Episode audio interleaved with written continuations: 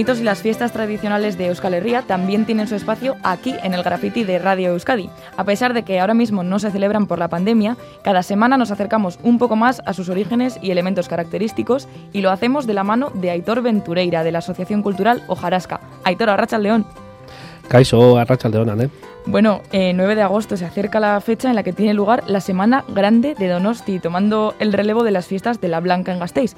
Una semana en la que la capital guipuzcoana se viste de fiesta y en esta nos vamos a centrar. Así es, durante una semanita, entre un sábado y otro, alrededor del 15 de agosto, que es el día de la Asunción, tienen lugar innumerables actos, algunos de ellos mundialmente reconocidos, como es el concurso de fuegos artificiales. Mm, y muchísimas otras actividades, pero antes de imbuirnos del ambiente festivo, si te parece, sepamos un poco más acerca de los orígenes de la celebración. Sí, para ello nos remontamos al año 1845. En aquel entonces, San Sebastián es un pequeño pueblo guipuzcoano de la costa cantábrica. Precisamente será esta cercanía con la mar en la que cambiará el rumbo de la historia de la ciudad. Por la fecha indicada, la reina Isabel II, que arrastraba algún problema de salud, descubre los beneficios de los baños de mar en este pueblecito costero. Quizás los beneficios de la mar, unidos a la belleza de la Bahía de la Concha, conquistaron a la monarca y a gran parte de la corte y aristocracia de la capital de España. Se pone entonces de moda el que todas estas personas influyentes comiencen a veranear en Donostia. Poco a poco, de forma pareja, la localidad se va convirtiendo en un punto de referencia para mandatarios internacionales, como un auténtico centro de veraneo de primer orden, hasta tal punto que la lleva a convertirse en la capital del territorio guipuzcoano en el año 1854, en sustitución de la que hasta ese momento ostentaba el cargo que era Tolosa y el hecho de que se convirtiera en capital también influyó en la forma que tomaron las fiestas. Eso es, eh, inicialmente, antes de que Donosti se convirtiera en la capital de Guipúzcoa, se celebraron unas fiestas muy comunes en varios pueblos del País Vasco, festejos que estaban muy centrados en la tradición rural vasca. En ellas tenían lugar concursos de deportes rurales, toros y otros eventos. Pero con el nuevo cambio que sufre la ciudad, también estas fiestas van acusando estos cambios. La modernidad las convierte en celebraciones de carácter más abierto y cosmopolita, a clara imagen de las fiestas que se celebran en otras capitales europeas. Sin embargo, no debemos obviar otro elemento que es fundamental en el desarrollo de las fiestas donostiarras, ¿no, Aitor? Sí, y es que hablamos de una época en que acaba de terminar la Tercera Guerra Carlista, con toda la destrucción que trajo la contienda. Surge entonces una figura primordial en el desarrollo festivo de San Sebastián, que es José Arana. Este es un emprendedor natural de la localidad de Escoriaza que ve la necesidad de recuperar la actividad turística perdida por esta guerra carlista. Así que en 1876 edifica la Plaza de Toros de Atocha, que se ubicaba muy cerquita de lo que hoy estaba Calera. Por cierto, esta fue la primera plaza en la que se celebraron corridas nocturnas, concretamente en el año 1886. De esta manera, eh, la Semana Grande de Tierra tiene sus orígenes profundamente ligados a las corridas de toros. Al principio se celebraban algunas de estas corridas dispersas, pero el visionario Arana decide ampliar el eco de los festejos y llama a la semana festiva Gran Semana o Semana Grande y la publicita por las provincias limítrofes a, a Guipúzcoa. Posteriormente el consistorio Donostierra se unirá a las celebraciones, organizando una innumerable cantidad de actos festivos, y quizás el momento de auge de estas fiestas de Donostia tiene lugar en lo que se conoce como la Belle Époque. Eh, esa época en que veraneaba en Donostia la reina María Cristina y que es un poquito el momento en el que se edifican los grandes edificios románticos de la ciudad. Esta época dejó un pozo romántico que aún pervive en la capital. Ya en el siglo XX la fiesta va cambiando, se hace menos elitista y se derriba la plaza de toros, con lo que los festejos taurinos van perdiendo importancia importancia que va adquiriendo la quema de los conocidos como fuegos artificiales.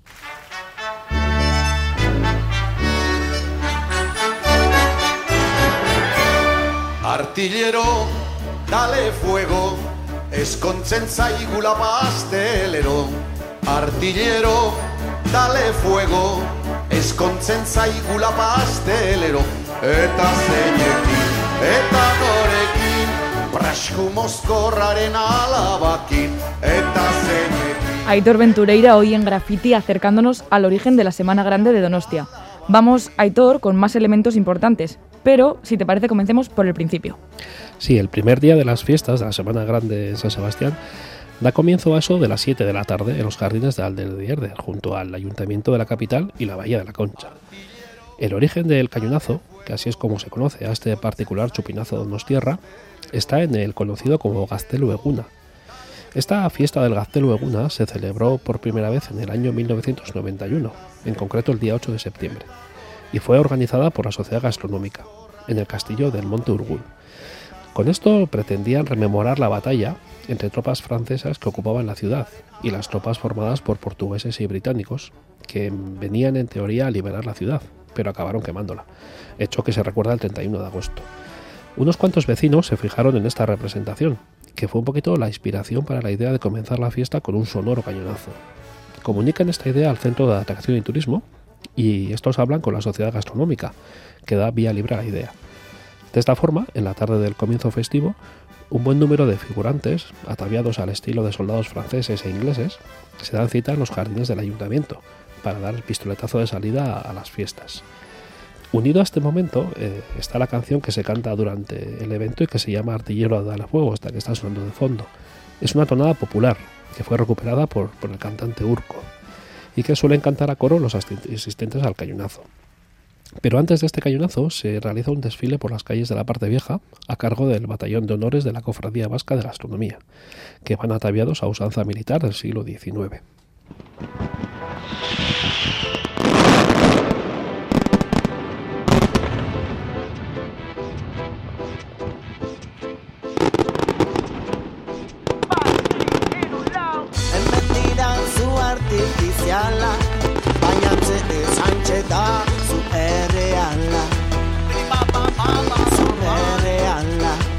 Y Aitor, ahora sí, su artificial, vamos a centrarnos en esos fuegos artificiales que hoy son símbolo de la Semana Grande. Sí, ya en el siglo XVI era costumbre la quema de colecciones de fuegos artificiales en momentos de fiestas importantes. Era habitual encargárselos a especialistas navarros. Inicialmente se solían quemar figuras, y ya es en el año 1964 cuando el Centro de Atracción y Turismo decide crear el concurso de fuegos artificiales, con el que se pretende dar a conocer las últimas innovaciones y tendencias en la materia. Pero también tiene la intención de entretener a los donostierras y de paso de fomentar un poquito el incipiente turismo en la ciudad. Se trata de un concurso internacional de referencia en el sector, un elegante escaparate acompañado por el incomparable marco de la Bahía de la Concha. Pirotécnicas mundialmente reconocidas se dan cita en Donosti, para participar en este concurso que, por cierto, es el más antiguo del occidente mundial. En las noches de la Semana Grande es un auténtico espectáculo disfrutar de los fuegos desde la propia playa de la Concha, eso sí, acompañados del indispensable helado. Cada noche, una pirotecnia lanza sus fuegos durante media hora desde los jardines de Alder Dieder, intentando conseguir alguno de los premios de los tres que, otorgan los jurados. Estos son el jurado oficial, que bueno, es el encargado de conceder los premios de la concha de oro, la de plata y la de bronce el jurado joven que otorga el premio jurado joven y el propio público de Donostierra que otorga el gran premio del público.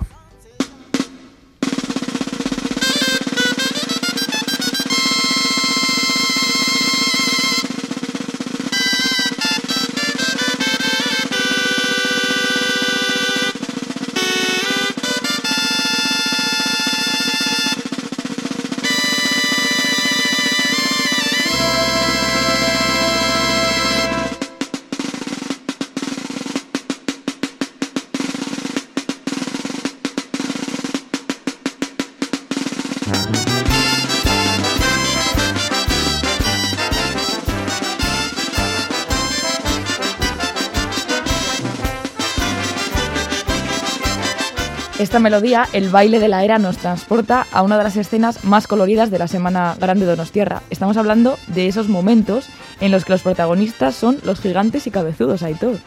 Sí, también elementos fundamentales en la Semana Grande. Hay que decir que esta escena no se entendería sin la asociación Iturun. Los gigantes son ocho figuras que van agrupadas en parejas. Representan a Áraba, Navarra, Guipúzcoa y Vizcaya. La pareja alavesa se llaman Romualdo y Estichu y representan a personajes de las fiestas de la localidad alavesa de La Guardia. El Romualdo representa al personaje del cachimorro, figura central de la fiesta alavesa y del que ya hablamos en el programa que dedicamos a los San Juanes. Estichu representa a una bailarina de las danzas de esta localidad. En lo relativo a la pareja navarra está formada por el roncalés eneco y por la roncalesa blanca, que van ataviados con los bellos trajes tradicionales de este valle pirinaico. Los guipuzcoanos son el ballenero Manrique, que lleva un arpón en la mano, y la batelera de pasaje San Juan Carmeli. La pareja vizcaína se representan por el Ferrón Arratiano Machín y por la Echecuandra Baserritara Marichu. Hay que decir que los gigantes rondan los 4 metros de altura y unos 60 kilos de peso. Qué curioso, Aitor. Y los cabezudos también, eh, por su parte, tienen su razón de ser, ¿no? Sí, y estos son 14 y representan a los personajes de las distintas festividades de la capital Donostierra. Así encontramos como representantes de la tamborrada a tamborrero, cocinero, aguadora y cantinera. Representando a los caldereros están calderero y calderera. El carnaval está representado por Arzaña e Iñude como anunciantes del mismo, y también Arlequín y a Pierrot como figuras que representan un poquito la transgresión propia del ciclo carnavalero. La propia Semana Grande está representada por Tío Pepe y Cocote, y la celebración de Santo Tomás por Casero y la Casera.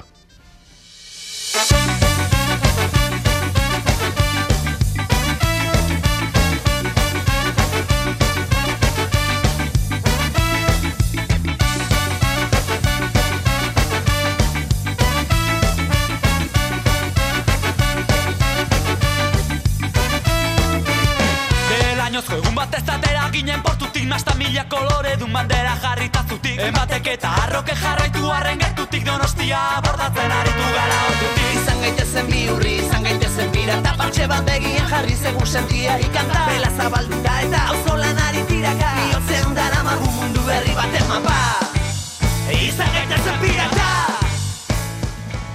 También se han introducido, por supuesto, nuevos elementos. Esta canción es Mundo Berri Baten Mapa, realizada por Skakeitan en colaboración con Sesatek y Snebelcha en el décimo aniversario del surgimiento de Donostiaco Piratak, que organizan desde 2003 un abordaje pirata en la Semana Grande. Cuéntanos un poco más, Aitor. Pues sí, se trata de un acto festivo organizado con el objetivo de reclamar unas fiestas igualitarias y participativas, con toques de humor y desobediencia. Eh, es fruto de los continuos intentos de lograr unas fiestas más participativas, que en este año, como tú bien dices, de 2003, fueron 50 las personas que participaron, número que ha ido subiendo sin parar durante los siguientes años. Son varios gasteches de la ciudad los que colaboran para sacar adelante este modelo festivo. Luego, eh, a medida que las, actividades van creciendo, pues por ejemplo la Plaza de la Trinidad o el espacio conocido como la Flamenca, eh, se viven innumerables cantidades de actos, tanto como gastronomía, comidas, charangas, conciertos, etc. Ya es en el año 2012 cuando se crean las llamadas cofradías, una figura organizativa, donde dar voz a todo el mundo. Son un poquito eh, la imagen de los blusas inescas vitorianos o las comparsas de Bilbo. La fiesta vive su momento pretórico con el abordaje de la bahía, con balsas construidas por los propios participantes, y cuyo único objetivo es el de disfrutar.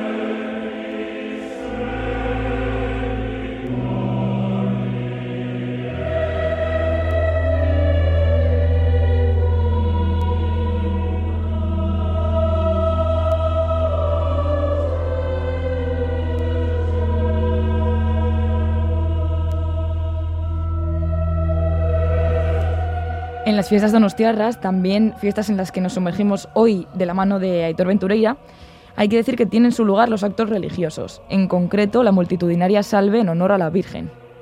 Si esta celebración se suele realizar el día 14 de agosto en la Basílica de Nuestra Señora del Coro.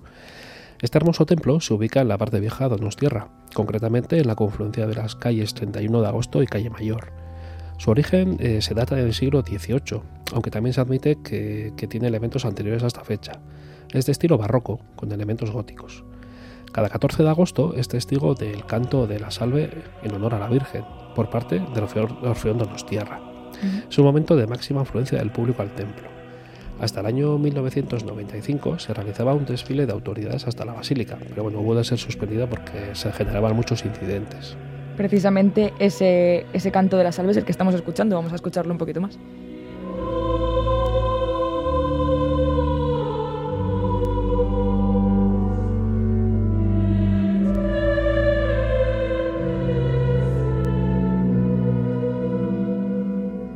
Pero para terminar, Aitor, hay que decir que no todo va a ser fiesta en la Semana Grande. También hay algo que cobra relevancia y es el deporte, ¿verdad? Sí, el deporte también tiene su choquito en las fiestas de tierras, ya que anualmente se celebra la popular travesía nado del Paseo Nuevo. Es una actividad que data de los años 30 y que dio forma al Club Deportivo Fortuna. Es en este año cuando el Fortuna crea una travesía a nado por las aguas abiertas de la capital y que llamó Travesía del Paseo del Príncipe. Al siguiente año se le cambia el nombre por Travesía del Paseo de la República. Hay un parón durante la Guerra Civil y se vuelve a reanudar en el año 1949 de la mano de la Sociedad Deportiva Maicabat, bajo la denominación de Travesía del Paseo de José Antonio, que se celebra hasta el año 1971.